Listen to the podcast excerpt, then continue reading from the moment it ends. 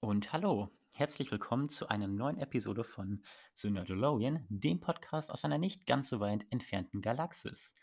Ja, in der heutigen Episode möchte ich euch gerne meine äh, Highlights im Bereich Film des letzten Jahres vorstellen.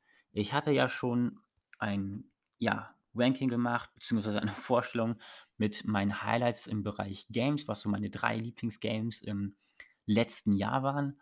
Und das Gleiche möchte ich jetzt auch im Bereich Filme machen. Aus dem Jahr 2020. Ja, und wie wir ja alle wissen, war das Jahr 2020 ein sehr besonderes und etwas chaotisches Jahr, gerade auch was den Bereich Filme angeht. Kinos wurden geschlossen, Filme wurden verschoben auf teilweise unbestimmte Zeit. Und ja, trotzdem kamen dennoch einige sehr, sehr gute Filme raus. Ja, die uns doch dann und mich, also mich zumindest, ich denke auch einige von euch, sehr erfreut haben und durch die schwierige Zeit begleitet haben. Ja, genau. Und deswegen möchte ich auch heut- heute einfach meine drei Highlights aus dem Jahr 2020 raussuchen. Haben mir da, wie gesagt, die drei äh, Filme aus diesem Jahr herausgesucht, ja, die so meine 3 Highlights aus dem Jahr sind, die so für mich die besten Filme, meine Lieblingsfilme aus diesem Jahr halt gewesen sind. Mache ich, wie gesagt, wie bei dem ja, äh, bei dem Rückblick zu den Games, auch in so einem Mini-Ranking von 3 bis eins. Genau. Fangen wir damit an.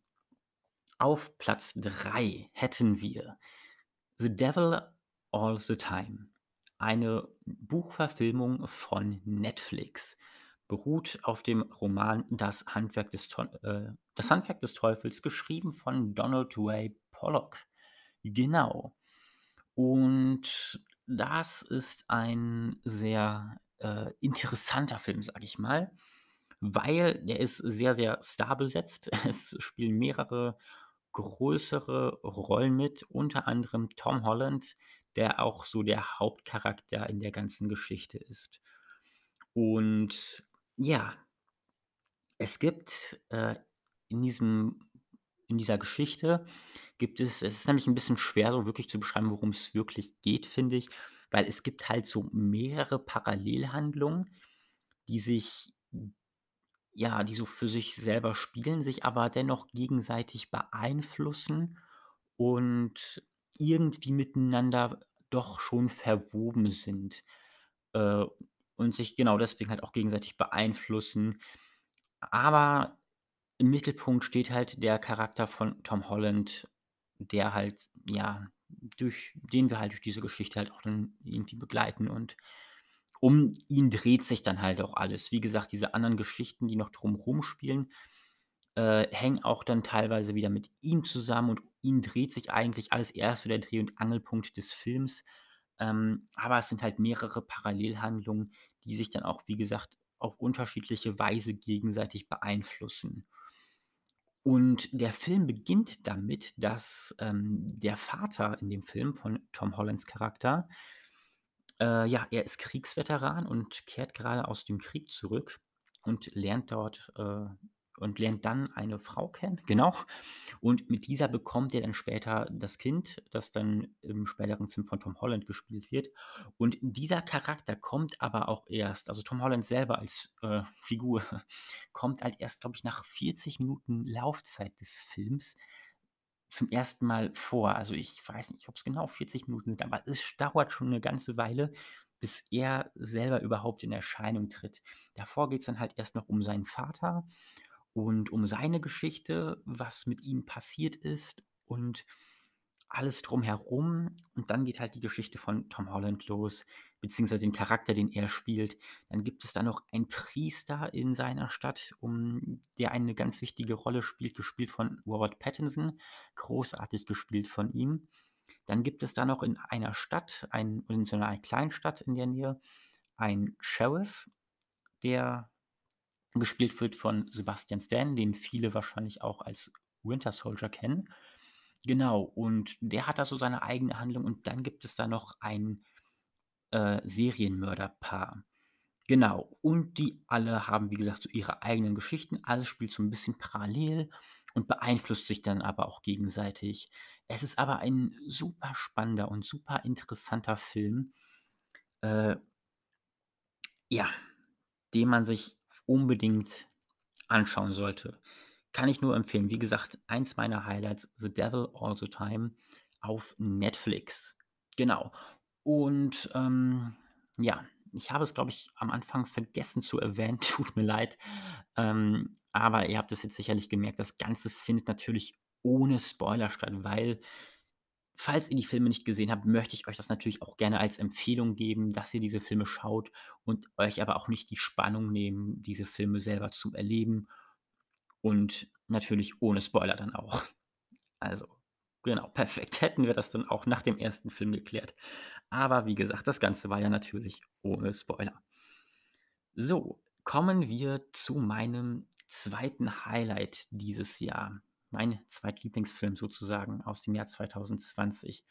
Und das ist ein Film, auf dem sehr viel Hoffnung lag, sehr großes Vertrauen auch drauf lag und ja, der so 'ne neue Hoffnung des Kinos sein sollte. Und nein, es ist natürlich nicht Star Wars wegen „Eine neue Hoffnung“. Es kam ja auch gar kein Star-Wars-Film raus. Aber, ähm, wie gesagt, er galt halt so als Hoffnungsschimmer für das große Blockbuster-Kino. Nachdem Lockdown und die Kinos geschlossen waren lange Zeit, es keine Filme keine neuen Filme rauskamen, weil die alle verschoben wurden, weil die teilweise auch nicht weiter produziert werden konnten, war halt dieser eine Film da, der halt so wieder das Kino zurückbringen sollte, das Blockbuster-Kino, die Kinolandschaft wieder 'n bisschen aufleben lassen sollte. Ja, und dieser Film war Tenet, der neue Film von Christopher Nolan, der ja, für ganz besondere Filme steht, der ganz besondere Filme macht, die auch immer mit einem großen Plot-Twist verbunden sind und man nie so ganz, äh, ähm, ja, im Ansatz oder am Anfang nie direkt versteht, worum geht's eigentlich wirklich? Was ist die Geschichte hier? Und, ah und man am Ende sieht: „Ah, okay, das war so und so.“ Genau. Und Tenet, äh, ist meine Nummer 2, wenn's um die Highlights aus dem Jahr 2020 geht. Und genau, zu diesem Film muss ich eine ja, kann ich eigentlich nur als Fazit, als Zitat, äh ja doch, als Fazit, als Review kann ich eigentlich nur ein Zitat aus dem Trailer nehmen, weil im Trailer zu diesem Film wird ein Satz gesagt und der trifft so gut auf diesen Film zu, finde ich zumindest. Und zwar ist das Zitat aus dem Trailer: „Versuchen Sie nicht, es zu verstehen. Fühlen Sie es.“ Genau, und das trifft so gut auf diesen Film zu. Warum? Weil, wenn man sich den Film das 1. Mal anschaut, man versteht nichts. Also, beziehungsweise nicht alles, sehr, sehr wenig. Es ist ein sehr komplexer Film und sehr komplizierter Film und man muss man muss erst mal mitkommen: „Okay, warte mal, worum geht's überhaupt? Was ist was ist hier das Problem? Und okay, das darum geht's, aber warum bin ich jetzt grade hier? Was ist das und wie hängt das damit zusammen?“ Das ist halt, wie gesagt, 'n sehr verworrener Film, den man erst am Ende komplett verstehen kann, wenn man ihn dann aber auch noch mal sieht und dann vielleicht noch 'n 3. Mal, noch 'n 4. Mal. Man muss ihn halt wirklich öfter sehen, um ihn wirklich komplett zu verstehen. Äh, lasst euch davon aber nicht abschrecken. Es ist nicht so, dass ihr nach dem 1. Film rausgeht und so gar keinen Plan habt. Also, auch wenn ihr ihr habt, wenn, dann vielleicht nur 'n wenig Plan, aber 'n Plan hat man auf jeden Fall, aber sehr wenig. Man versteht auf jeden Fall nach dem 1. Mal nicht so richtig, worum es geht. Man muss ihn einfach öfter gesehen haben, um die ganzen Schritte nachvollziehen zu können. Aber das ist es auch, was diesen Film so ausmacht, beziehungsweise darum es geht auch nicht darum, diesen Film zu verstehen. Deswegen versuchen Sie es nicht zu verstehen, fühlen Sie es. Und dieses „Fühlen Sie es“, das das sagt für mich so aus, man muss ihn im Kino erleben. Ja, das war dieses Jahr, äh, oder letztes Jahr ist es ja mittlerweile, etwas natürlich schwer, das mit dem ganzen Kinoerlebnis und so. Ähm und heißt jetzt natürlich jetzt nicht, dass man diesen Film nicht im Heimkino gucken kann. Das kann man natürlich auch, aber es zeigt, dass es halt noch mal im im Kino ist es halt noch mal so 'n ganz besonderes Erlebnis. Weil ein ganz großes großer Pluspunkt von diesem Film ist auch einfach der Sound, die Musik, der Soundtrack. Das ist einfach genial in Kombination mit dem Film zusammen und das muss man einfach im Kino erlebt haben. Diese diese Atmosphäre, der Sound durch die Boxen im Dunkeln auf der großen Leinwand, das kann man einfach nicht zu Hause man kann dieses Kinogefühl einfach nicht zu Hause kopieren. Egal, was für einen geilen Fernseher man hat. Man hat mit 4K und weiß nicht was und Heimkino, Soundsystem mit Dolby, ach, weiß was ich, keine Ahnung. Aber kann man kann einfach nicht das Kinoerlebnis zu Hause kopieren, so nah man auch versucht ranzukommen. Es es geht einfach nicht. Dieses Kinoerlebnis ist und bleibt einzigartig. Und dieser Film zeigt auch noch mal oder verstärkt auch noch mal diesen Satz, den es ja auch früher gab es ja auch diese Kinowerbung mit Kino, dafür werden Filme gemacht. Und da stehe ich halt wirklich komplett hinter. Es gibt halt Filme, klar kann man sich die auch zu Hause ansehen und ist auch immer noch cool, aber man sollte sie zumindest ein einziges Mal nach Möglichkeit im Kino erlebt haben. Und auf diesen Film trifft es, wie gesagt, so gut zu, weil versuchen Sie nicht, es zu verstehen. Nach dem ersten Mal versteht man es eh nicht. Er ist sehr komplex und schwierig erzählt und muss erst mal dahinter kommen und muss es noch ein zweites, vielleicht drittes und vielleicht sogar viertes, fünftes Mal sehen, um ihn wirklich vollständig verstanden zu haben. Aber dieses Gefühl, diesen Film im Kino erlebt zu haben, diese Atmosphäre, diese diese Bilder, der Sound, das muss man wirklich in groß auf Leinwand im Kino erlebt haben. Sollte man zumindest nach Möglichkeit. Also, falls dieser Film irgendwie noch mal ins Kino kommt, wenn das alles wieder ein bisschen besser läuft oder irgend Kino noch mal alte Filme zeigt und diesen Film sich noch mal entschließt, diesen Film zu sagen, kann ja mal alles möglich sein, dann tut euch den Gefallen und schaut diesen Film im Kino, weil es gibt Filme, die sollte man mindestens ein einziges Mal im Kino erlebt haben, einfach nur für das Gefühl, für die Atmosphäre. Versuchen Sie nicht, es zu verstehen, fühlen Sie es. Fühlen Sie es im Kino. Genau. Das ist so meine meine Interpretation dahinter, auch wenn es vielleicht gar nicht so gemeint ist, aber das beschreibt einfach diesen Film so gut. Und ja und jetzt habe ich auch, glaube ich, noch gar nicht gesagt, worum es in diesem Film genau geht. Deswegen will ich das auch noch mal ganz kurz zusammenfassen. Es geht im Prinzip ist es wie ein James-Bond-Film.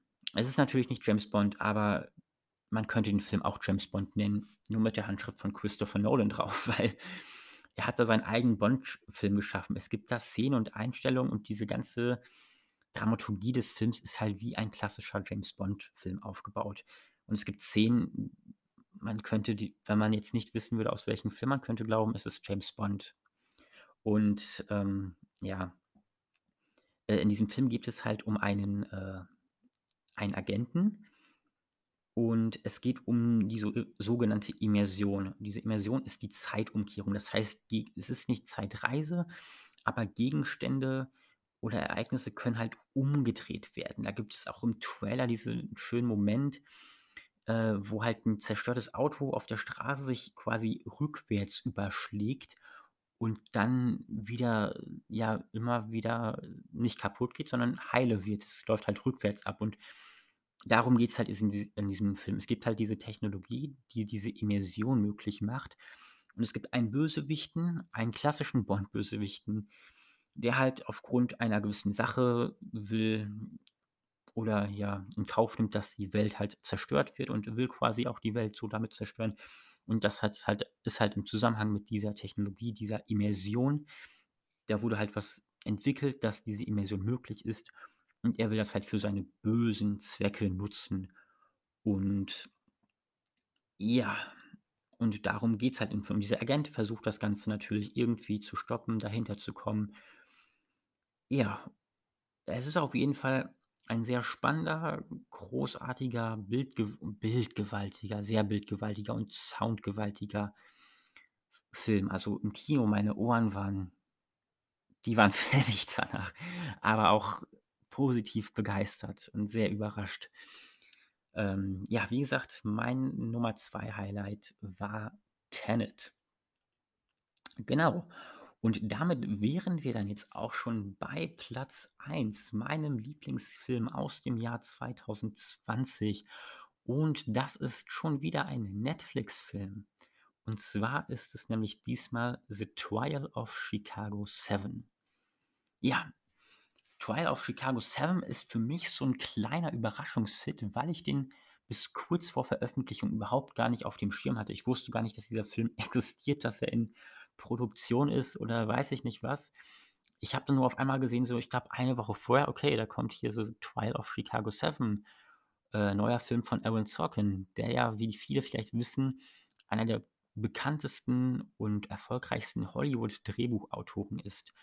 Und, ähm, er hat den Film nicht nur geschrieben, sondern auch inszeniert, also Regie geführt.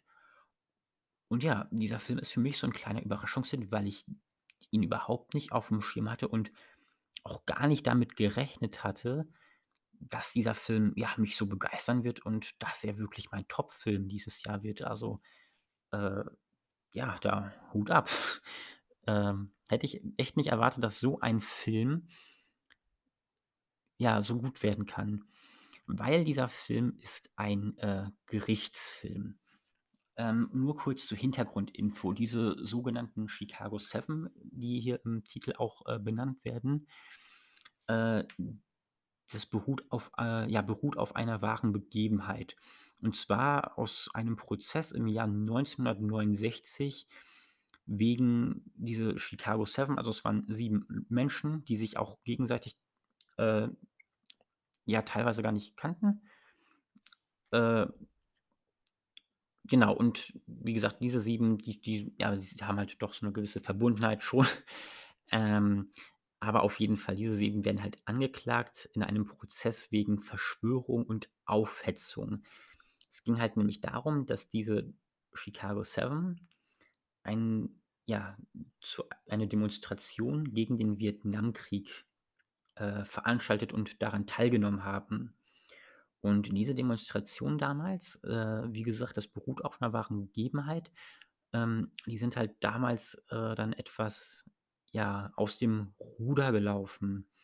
Und es gab dann auch so 'n paar Aufstände und vieles ist passiert, was nicht hätte passieren sollen bei so einer Demonstration, von der man plant, dass sie friedlich abläuft. Ähm, genau, und diese 7 werden dann als, äh, Verschwörer und Aufhetzer dieser Demonstration und dieser Ausschreitungen, die darauf folgten ja, die werden halt ver verantwortlich gemacht dafür. Die sagen, die haben die Menge aufgestachelt, angeheizt zur Verschwörung und Aufhitzung über über das ganze Land hinweg, dass das halt passieren konnte. Genau, und diese 7 stehen vor Gericht und müssen sich, ja, verantwortlich zeigen dafür. Und man muss halt gucken, ob sie wirklich schuld waren oder nicht. Ja, und dieser Film nimmt einen von Anfang an mit in den Prozess. Man lernt kurz in den ersten paar Minuten lernt man kurz die Figuren kennen, um wen es da so geht, wer die Hauptrollen sind und ab dann ist man direkt in dem Gerichtsprozess. Und die ganzen 2 Stunden oder wie lang der Film geht, ist man halt auch nur in diesem Gerichtsprozess drin. Man nimmt von Anfang an teil und es ist so, als wäre man selber Teil dieses Prozesses. Als ob man selber Teil davon wäre. Man nimmt von Anfang an teil. Aber, und jetzt ist das Wichtige und der springende Pu Punkt daran, es ist es ist halt so, als wäre man in dem Prozess drin, aber ohne langweilig zu werden. Man könnte ja schnell meinen, so 'n Gerichtsfilm, der halt nur im Gericht spielt, nur so 'n Prozess und ja, wenn man schon sagt, so, der ist von Anfang an nimmt der einen mit in diesen Prozess, als ob man Teil davon wäre, könnte man ja schnell meinen: „Okay, das wird schnell langweilig, zieht sich 'n bisschen“, grade dann auch ab 'ner gewissen Länge so 'n Film, dass er sich sehr zieht und schwierig und langweilig ist. Ne, kann ich hier nicht bestätigen. Dieser Film macht nämlich das komplette Gegenteil. Er bleibt spannend nimmt einen auch so 'n bisschen emotional mit. Der ist schon emotional packend, muss ich sagen, bewegt einen auch sehr und, äh, der Film bleibt spannend. Der wird nicht langweilig, in keiner Sekunde. Der wird auch immer in so Rückblenden teilweise erzählt. Das heißt, man hat so den Prozess und dann erfährt man so zwischendurch: „Ah, okay, dann ist das und das passiert. Was ist eigentlich wirklich da passiert?“ Das weiß man als Unbeteiligter jetzt, wenn man den Film so guckt, weiß man ja nicht, was passiert ist. Das wird ja am Anfang nicht gesagt, nur dass etwas passiert ist und dass etwas aus'm Ruder gelaufen ist. Aber was pass genau passiert ist und warum es dann auch am Ende so passiert ist, das löst sich halt im Film erst nach und nach auf, immer mit so Rückblenden. Man hat halt, wie gesagt, den Prozess, begleitet ihn und dann gibt's zwischendurch so Rückblenden: „Okay, dass es passiert. Und dann wieder ist man wieder im Prozess. Es gibt neue Enthüllungen sozusagen und neue Wendungen.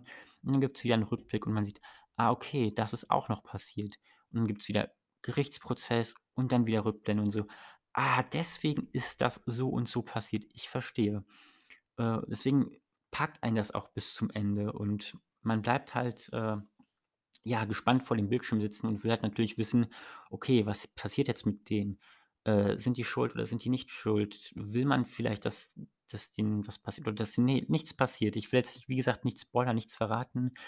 Ähm, und deswegen man fühlt aber einfach auch mit den Opfern mit, muss ich sagen. Das ist schon das ist ein sehr gut gemachter Film, der das ganze Drama, was sich da abgespielt hat, sehr gut, ähm, erzählt. Super spannender Film, bis zur letzten Sekunde packend und ja, wirklich Top-Film, kann ich nur sagen, Top-Filmempfehlung. Und dieser Film hat auch, wie ich finde, äh, ein sehr schönes emotionales Ende. Das haben ja, haben die da auch wirklich sehr gut hingekriegt. Schauspielerisch 'ne Top-Leistung von jedem Einzelnen, der da mitspielt. Man ist, äh, ja komplett bei den Figuren bei der dramatischen Geschichte. Man wird emotional mitgenommen und hat dann, wie gesagt, aber auch 'n sehr schönes emotionales Ende. Ich will da jetzt nichts verraten, ob's positiv oder negativ ist, ähm, ist aber auf jeden Fall sehr schön gemacht und hat mich begeistert. Wie gesagt, „The Trial of Chicago 7“ ist mein absolutes Top-Highlight aus dem Jahr 2020. Auf Netflix zu finden, der Film. Ja, mehr kann ich da auch wirklich nicht zu sagen. Ich glaube, ich habe alles gesagt, was man dazu sagen kann. Es ist einfach 'n toller, großartiger Film, den man sich auf jeden Fall mal anschauen sollte. Super spannend, super spannender Gerichtsfilm auf jeden Fall. Ja. Und das waren meine 3 Top-Highlights aus dem Jahr zweitau äh, 2020, was die Filme betrifft. Genau, äh, was waren eure Highlights? Ähm, waren da auch schon einige eurer Highlights dabei? Habt ihr komplett andere? Gebt mir da gern mal irgendwie Rückmeldung und lasst auch gerne 'n Kommentar da. Ich hoffe, es hat euch gefallen. Das war euer Nerdologian. Wir hören uns wieder das das nächste Mal. This is the way.